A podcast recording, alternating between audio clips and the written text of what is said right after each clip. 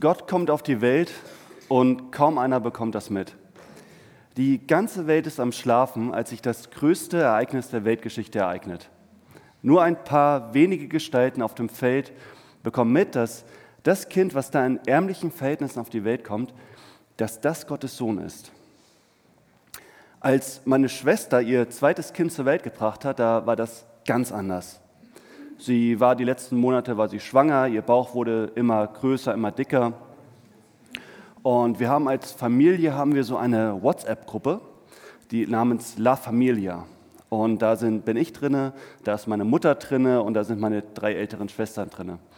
Und ich hatte irgendwie seit einer Stunde nicht auf mein Handy geschaut und dann nahm ich so das Handy aus der Tasche und sah 18 Nachrichten in einem Chat. Ich war ganz verwundert, dachte mir, was ist denn da los? Und es war diese La Familia-Gruppe. Und dann schaute ich darauf und ich sah, ich bin gerade live Zeuge dessen, wie meine Schwester ihr Kind zur Welt bringt. Und dann lese ich so, wie meine Schwester schreibt, jetzt merke ich doch schon leichte Schmerzen und auf dem CTG sah das schon nach leichten Wehen aus. Aber so schnell geht das beim zweiten Kind nach Einleitung auch nicht los, oder? Meine Mama dann zurück, manchmal geht das ganz schnell, aber dann hast du es umso schneller hinter dir. Zehn Minuten später meine Schwester dann wieder, sind jetzt mittelstark die Schmerzen, sodass ich sie schon wegatmen muss. Ist sehr unangenehm. Na gut, ich will euch, ich will euch jetzt nicht mit, was? Ich will euch jetzt nicht mit reinnehmen in die Schmerzen und die Leiden einer werdenden Mutter. Aber das Interessante war, nach etwa einer Stunde kam da das Foto von einem neugeborenen Liam auf meinem Handy an. Und nicht nur ich bekam das Foto, sondern alle WhatsApp-Kontakte von meiner Schwester bekamen das. Und über, nach ungefähr zwei Stunden wussten tausend Leute ungefähr davon, dass Liam das Licht der Welt erblickt hat. Die gesamte Facebook-Community wusste es, Liam ist auf die Welt gekommen. Als Jesus auf die Welt kommt, da ist das ganz anders. Natürlich, ihr habt recht, es gab damals noch kein Facebook, auch noch kein WhatsApp, kein Instagram. Aber man hätte ja irgendwie schon erwarten können, dass irgendwie ein, ein Ruf durch königliche Hallen schallt oder dass, dass Reiter die Kunde durchs Land tragen. Ich meine, das ist Gottes Sohn, der da auf die Welt kommt. Es sind nur ein paar wenige Gestalten, die das mitbekommen und das sind die Hirten. Da waren ein paar Hirten auf dem Feld, es war tiefe Nacht, sie weiden ihre Schafe. Es ist wie an allen anderen langweiligen Nächten, doch mit einmal öffnet sich der Himmel und wuff, ein helles Licht scheint sie an und sie gucken nach oben und sehen ein paar fliegende Gestalten, die ihnen ein Lied singen, Ehre sei Gott auf der Höhe und Friede den Menschen seines Wohlgefallens. Hat jetzt hat besser geklungen, als wie ich das jetzt gemacht habe. Die Hirten schauen sich den Chor dieser leuchtenden Gestalten an und gucken sich gegenseitig an. Alles um sie herum ist plötzlich strahlend hell wie am helllichten Tag. Und ich meine, damals gab es ja noch keine Elektrizität. Also die Nacht damals, sie war wirklich dunkel. Und es war heftiger als hier mit dem Schein. Und mit einmal, wumm, ist alles wieder dunkel. Die ersten Leute den Gott von der Geburt seines Sohnes erzählt, das sind die Hirten. Ich möchte in der heutigen Predigt mal über die Hirten sprechen und die Frage stellen, was hat ihre Geschichte eigentlich mit uns zu tun? Ich habe meine Predigt in drei Punkte aufgeteilt. Erster Punkt, Gott kommt auf die Hirten zu. Zweiter Punkt, die Hirten kommen auf Gott zu. Und schließlich dritter Punkt, wie Gott auf uns zukommt. Also erster Punkt, Gott kommt auf die Hirten zu. Es ist schon echt interessant, dass Gott als allererstes gerade Hirten, völlig unbedeutenden Personen, die Botschaft von dem neugeborenen Jesus gibt. Denn die Hirten, die waren im antiken Judentum gar nicht so angesehene Leute. Ganz im Gegenteil, die waren alles andere als angesehen. Es waren eher solche Gestalten, die von anderen Leuten verachtet wurden. Die waren der, der Dreck der Gesellschaft. Ganz unterste soziale Schicht. Niemand fand die gut, die Hirten. die Hirten hatten eine ganz andere soziale Stellung, als wie wir uns das heute manchmal denken. Warum? Warum waren die so schlecht angesehen, die Hirten? Der Grund dafür, dass die Hirten im antiken Israel so schlecht angesehen war, waren, war, sie konnten an religiösen Veranstaltungen einfach nicht teilnehmen. Außerdem waren sie während ihres Berufs so stark eingespannt, dass sie einfach keine Zeit hatten, religiöse Rituale auszuführen. Schaut mal, die Hirten, die mussten die ganze Zeit bei ihren Herden bleiben, die im Grunde genommen auch nicht ihre eigenen waren, sondern irgendeinem reicheren Menschen gehörten. Und sie hatten durch ihren Beruf einfach keine Zeit, in den jüdischen Tempel zu gehen und dort religiöse Pflichten zu erfüllen. Und in der Wüste, wo es auch kein Wasser gab, da hatten die Hirten natürlich auch keine Möglichkeit, die religiösen Reinigungsvorschriften auszuführen. Ich habe selber mal im Westen Indiens eine mehrtägige Kamelsafari mitgemacht und ähm, in der Wüste ist natürlich Wasser knapp. Und jede, nach jedem Gericht haben unsere indischen Camel Guides dann unser Geschirr, die Teller und so mit dem Wüstensand sauber gemacht. Die haben dann den Sand genommen und dann halt so richtig schön die Teller sauber gemacht. Und jedes Mal, wenn es dann später diese Rotis, die indischen Fladenbrote zu essen gab, hatte man immer so ein leichtes Knirschen zwischen den Zähnen. Und sowas fanden andere Leute ekelig. Ich meine, die Vornehmen der damaligen Zeit, die dachten, dass Gott den Lebensstil der Hirten ganz genauso ekelig finden würde.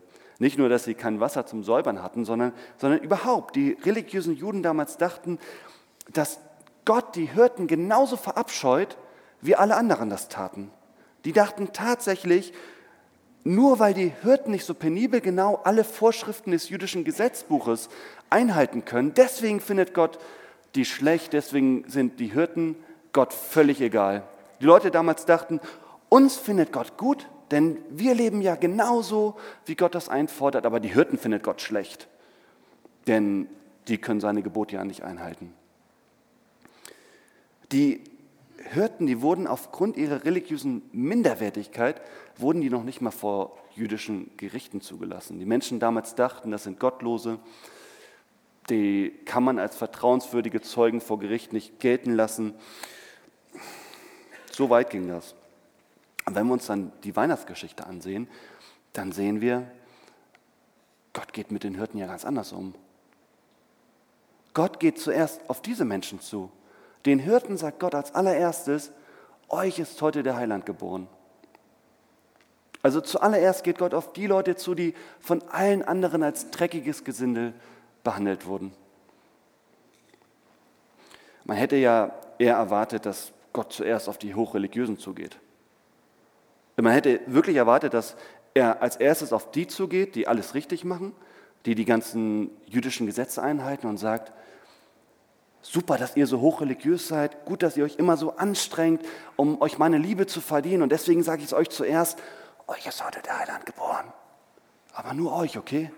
Nicht dem gemeinen Volk, nicht dem Gesindel da draußen, Tagelöhner, Bettler, Hirten.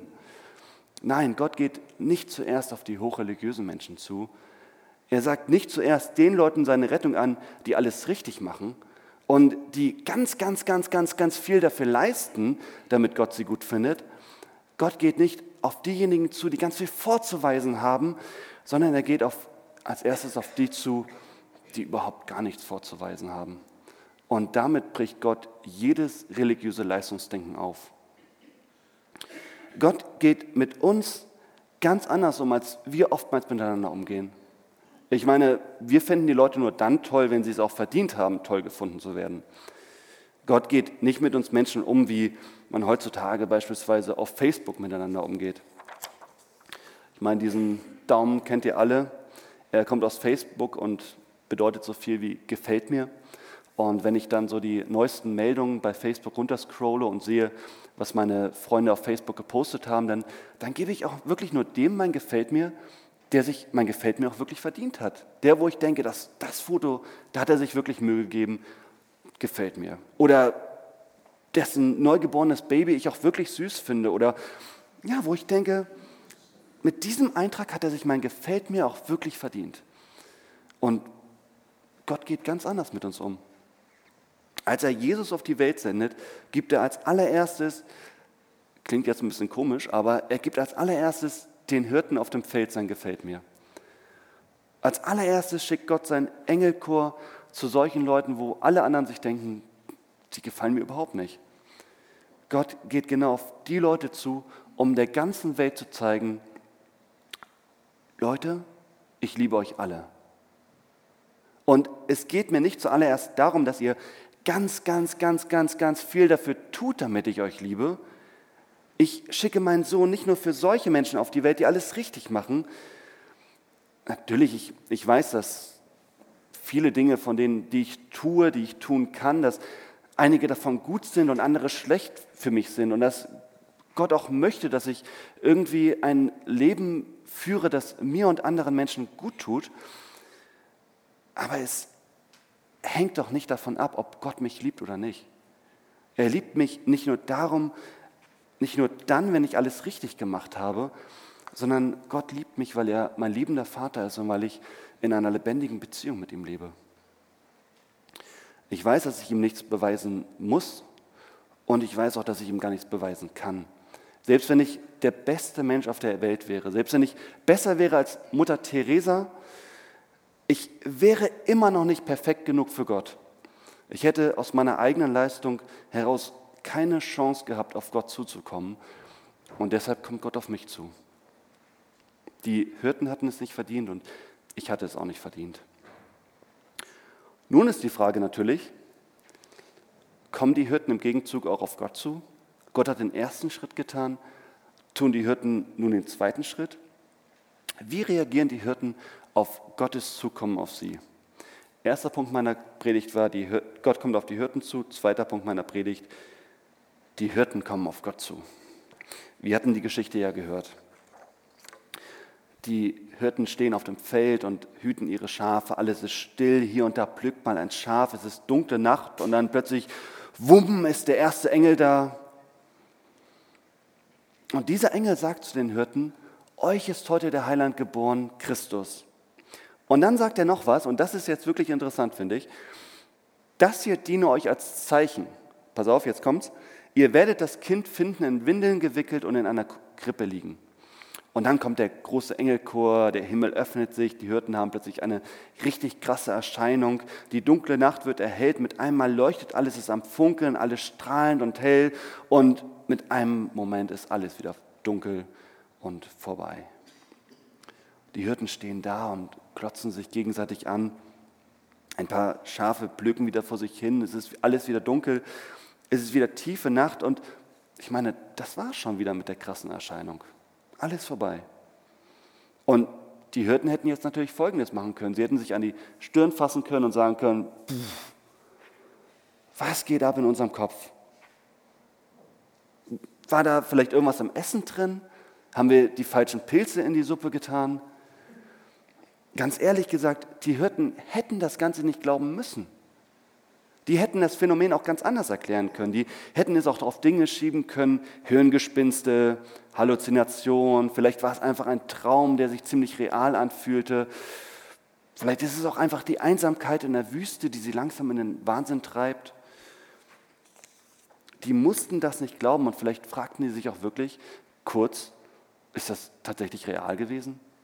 Ich meine, dass da sich plötzlich der Himmel öffnet und ein Engelchor erscheint, sowas das kann man doch nicht glauben, oder? Aber hört mal, der Engel hatte, der mit ihnen gesprochen hatte, der hatte etwas dagelassen. Der Engel hatte gesagt, ihr werdet das Kind finden, in Windeln gewickelt und in einer Futterkrippe liegen. Geht in den Stall und wenn ihr in den Stall kommt und da liegt ein Kind in der Futterkrippe, aufgepasst, das ist Gottes Sohn. Das ist der Sohn Gottes, der jetzt vom Himmel auf die Erde herabgekommen ist. Versteht ihr? Die Hirten, die konnten sich nach der Erscheinung der Engel nicht ganz sicher sein. Und sie hätten auch ganz andere Erklärungen finden können. Aber der Engel hatte ihnen etwas, etwas Handfestes dargelassen, anhand dessen die Hirten herausfinden konnten, ob das stimmt. Das Kind in der Futterkrippe, das war das Zeichen. Und jetzt lag es an ihnen, diesem Zeichen nachzugehen und zu prüfen, ob das auch tatsächlich der Wahrheit entspricht. Und genau das taten sie. Sie machten sich auf den Weg nach Bethlehem und sie finden es für sich selbst heraus. Die Hirten glauben dem, was die Engel ihnen gesagt hatten und sie machen sich auf den Weg, um herauszufinden, ob das wirklich stimmt. In meinem persönlichen Glauben verhielt es sich im Grunde genommen ganz genauso.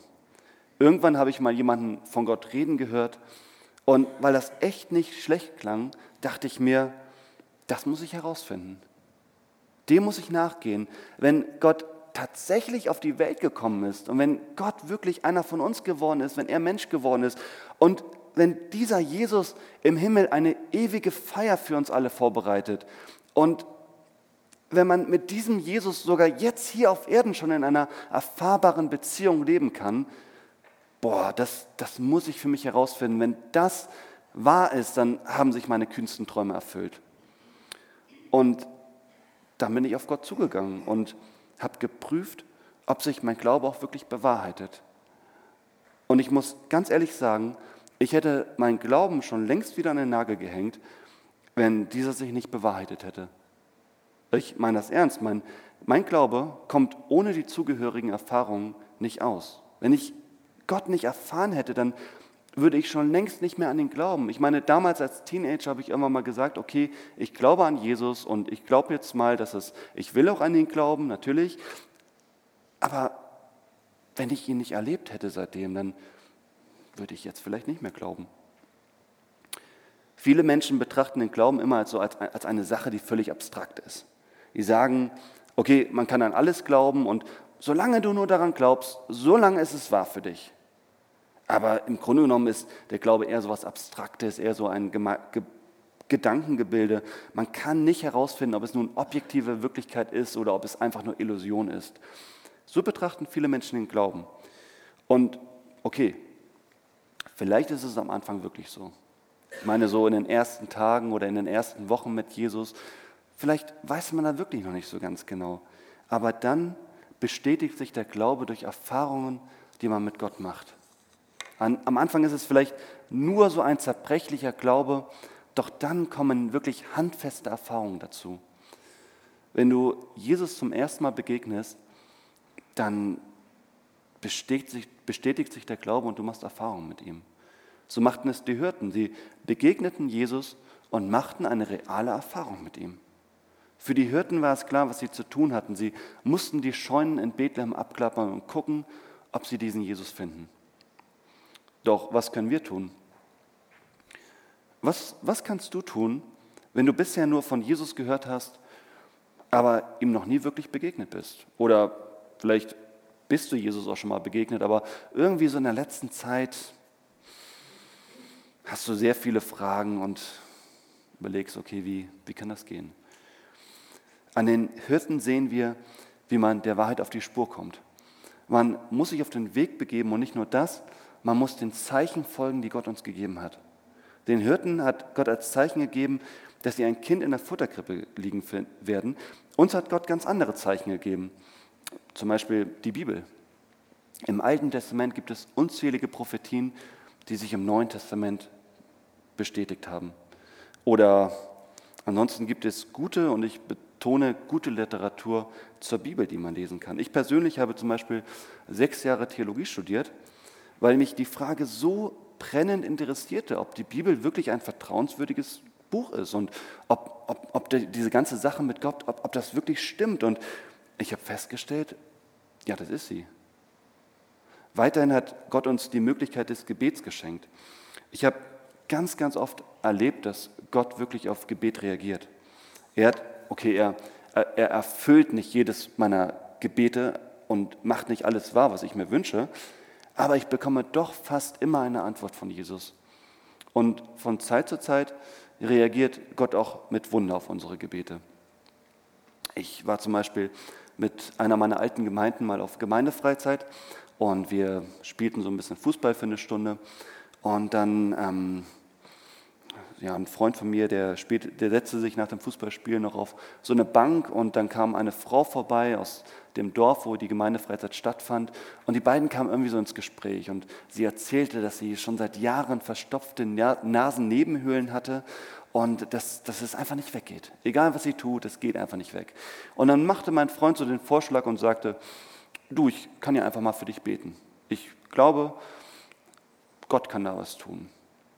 Und dann betete der für sie und nach, dann sagte der Amen und, und nach dem Gebet kam, kam diese Frau aus dem Staunen gar nicht mehr heraus. Die stand auf und sagte, ich kann seit Jahren kann ich wieder durchatmen.